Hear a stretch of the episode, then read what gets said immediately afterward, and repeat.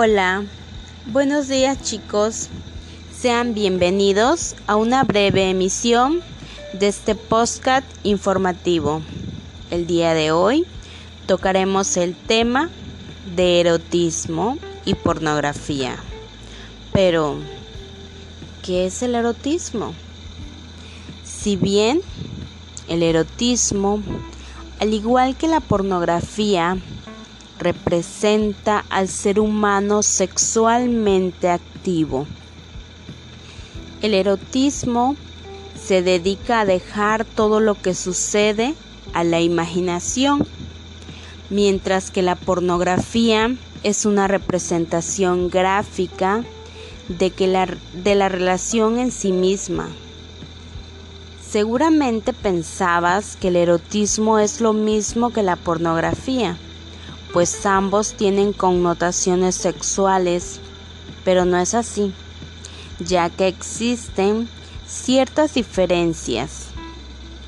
El erotismo es el enfoque estético que se le da al sexo, pero más que al sexo, a todos los sentimientos que anticipan la actividad sexual se refiere principalmente al estado de excitación que surge en la incitación y de la insinuación.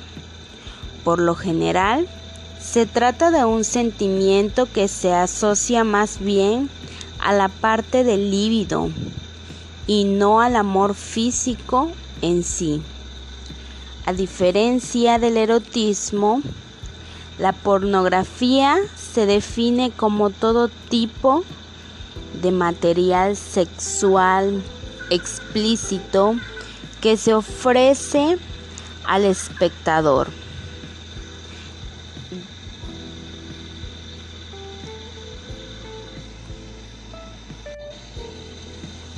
al lector, al oyente, que trata de provocar excitación. Se trata de cosas no actas para niños ni menores de edad debido a que todo su contenido es demasiado evidente como para que pueda ser exhibido a cualquier público. Si bien el erotismo, al igual que la pornografía, representa al ser humano sexualmente activo, es difícil encontrar cuál es la línea que separa una palabra de la otra, pues siempre terminamos por asociarlas al placer del sexo, a pesar de que son muy distintas entre sí. La distinción entre erotismo y pornografía suele construirse teóricamente diciendo que el erotismo sugiere y la pornografía muestra. El erotismo es propio del amor y la pornografía del comercio del sexo. En las sociedades antiguas existían ya representaciones públicas de órganos y actividades sexuales.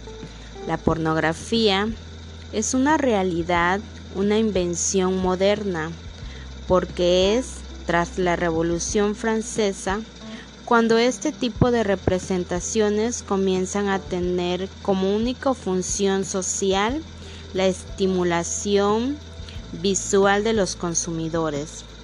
En la antigüedad, dichas imágenes tenían un papel religioso, en la Edad Media un papel político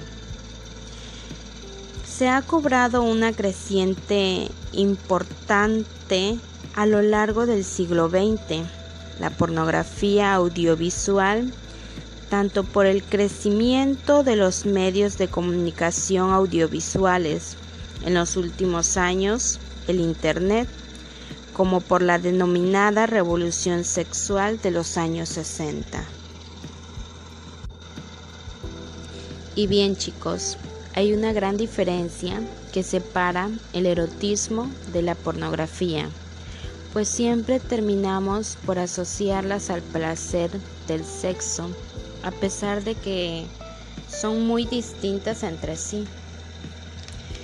Bueno, chicos, eso es todo. Espero hayan disfrutado de esta información. Cuídate y hasta luego.